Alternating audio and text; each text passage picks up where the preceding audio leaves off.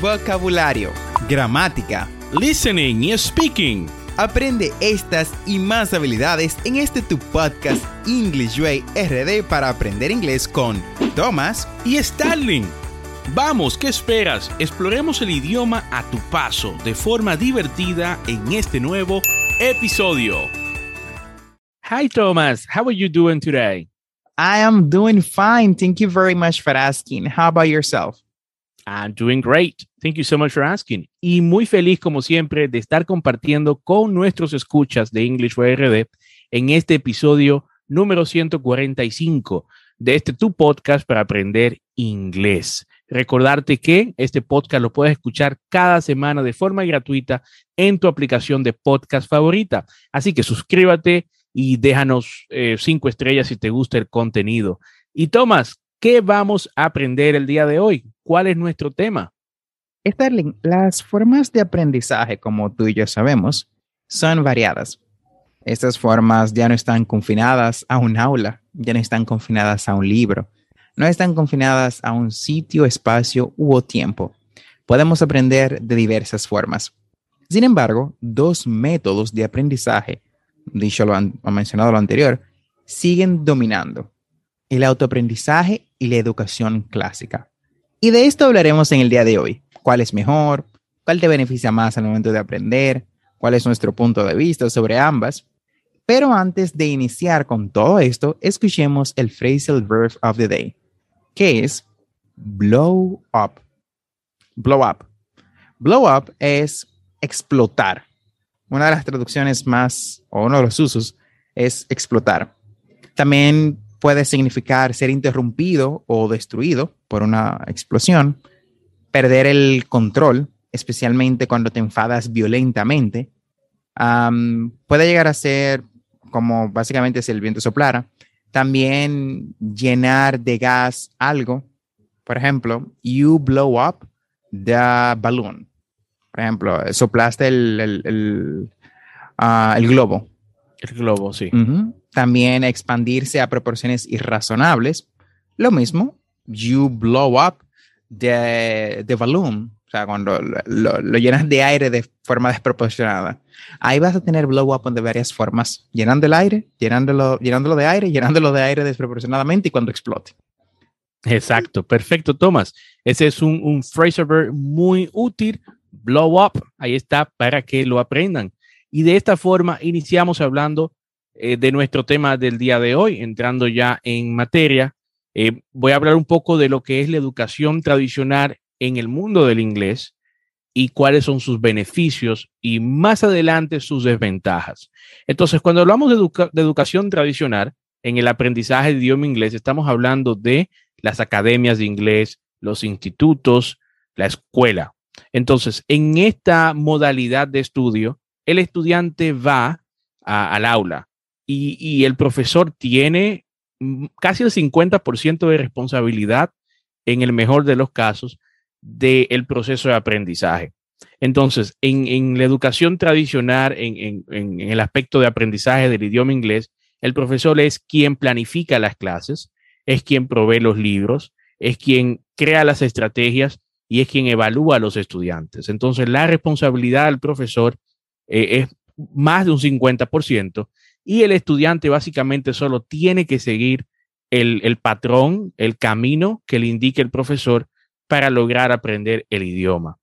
Una ventaja de este, de este, de este método de estudio, de esta modalidad, es que si tú eres una persona dedicada y que te gusta, por ejemplo, eh, estudiar, en esta modalidad vas a tener una estructura que seguir y vas a poder entonces sentarte cada día y saber qué tienes que estudiar hoy para lograr eso que estás tratando de aprender.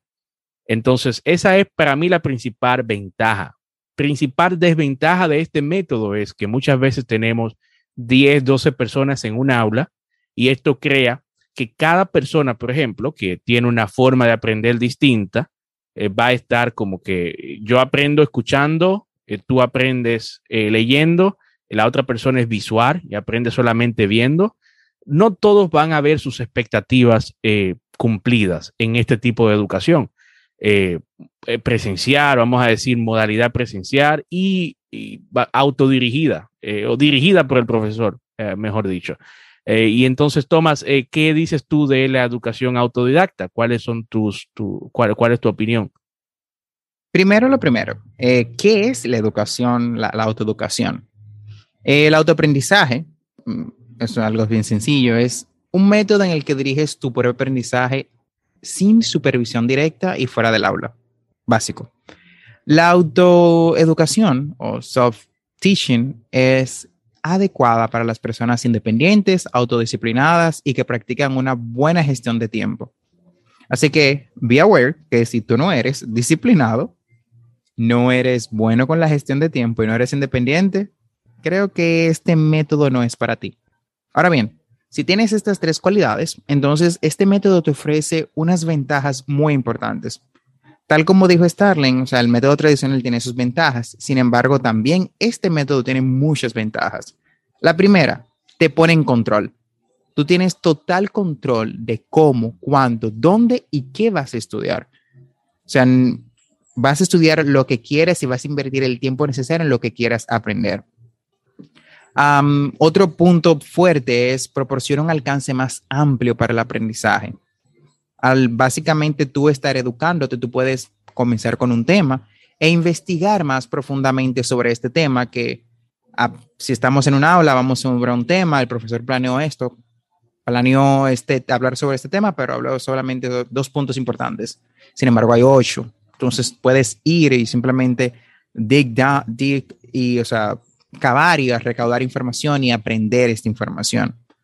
Eh, también muestra un camino más eficiente para participar, es decir, en la parte del engage, el, ¿cómo, se, ¿cómo se traduciría eso, Starling, en la parte de engagement? Um, engagement lo podemos traducir como compromiso de los estudiantes o entrega. Sí, a compromiso, entrega, eh, básicamente, cuando estás estudiando por ti mismo, el compromiso es mayor, la entrega es mayor y puedes hacer, obviamente, conexiones un poquito más profundas con lo que estás estudiando.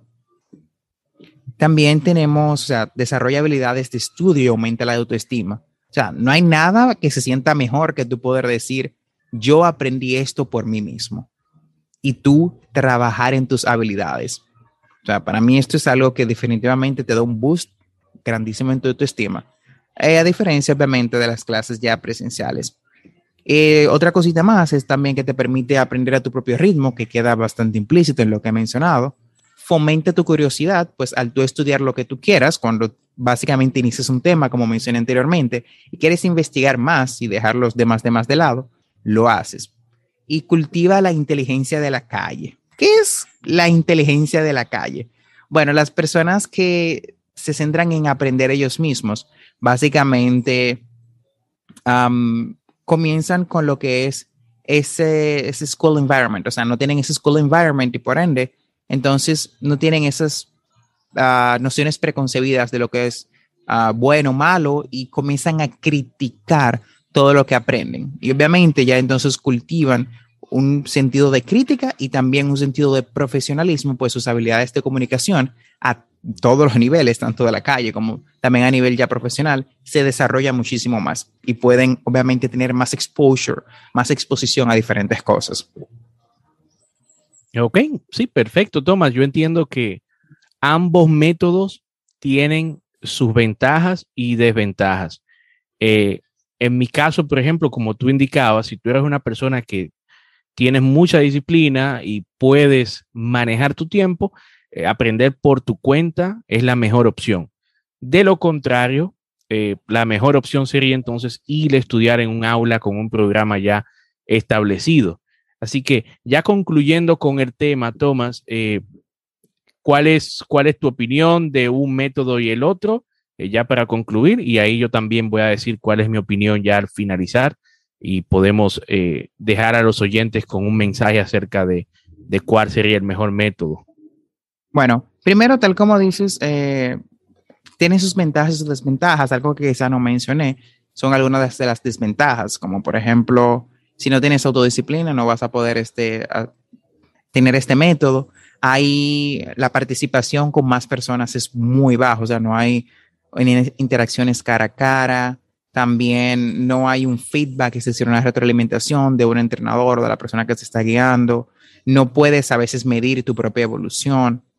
Entonces, hay, hay algunas cosas y también algunos e-learning, es decir, unos, los métodos de aprendizaje, ah, los nuevos métodos de aprendizaje a través de en línea, son un poquito, mm, digamos que deficientes. Ahora bien, ¿cuál es mi conclusión? ¿Qué, qué, qué me llevo de aquí? ¿Qué me gustaría que te lleves? El autoaprendizaje y el aprendizaje en el aula tienen ambos beneficios. Eh, pero el aprendizaje en el aula beneficia a muchas personas.